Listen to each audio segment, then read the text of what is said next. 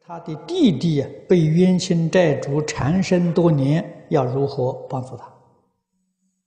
这结冤释结，冤亲债主都是累世的余怨，因缘聚会，他来报复了。啊，所以要跟他调解，要给他说法，啊，劝导他，你修积功德回向给他。啊，求他离开，啊，否则的话呢，双方都痛苦嘛，冤冤相报，没完没了啊！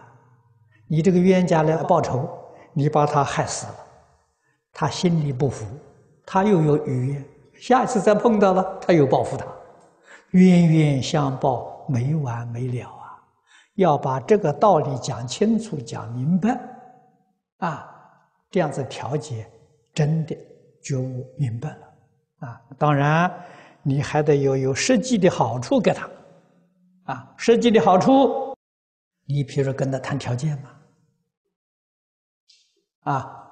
我念一百遍的《地藏经》给你回向，念一百遍《金刚经》给你回向，这专门为你念的这条件，很容易接受。你要真干呐！如果你在经济能力许可之下，能请几个法师，那最好的呢，三时系念。三时系念这个佛寺比堰口好，比水路还好。啊，你仔细去看看。啊，我请几个法师做这个三时系念佛寺。你许个愿，我给你做一百堂，啊，一天做一次，做一百天吗？三个月吗？把这个功德回向给你，我相信那个冤亲债主一定很欢喜接受。啊，条件谈妥了，他就不缠身了。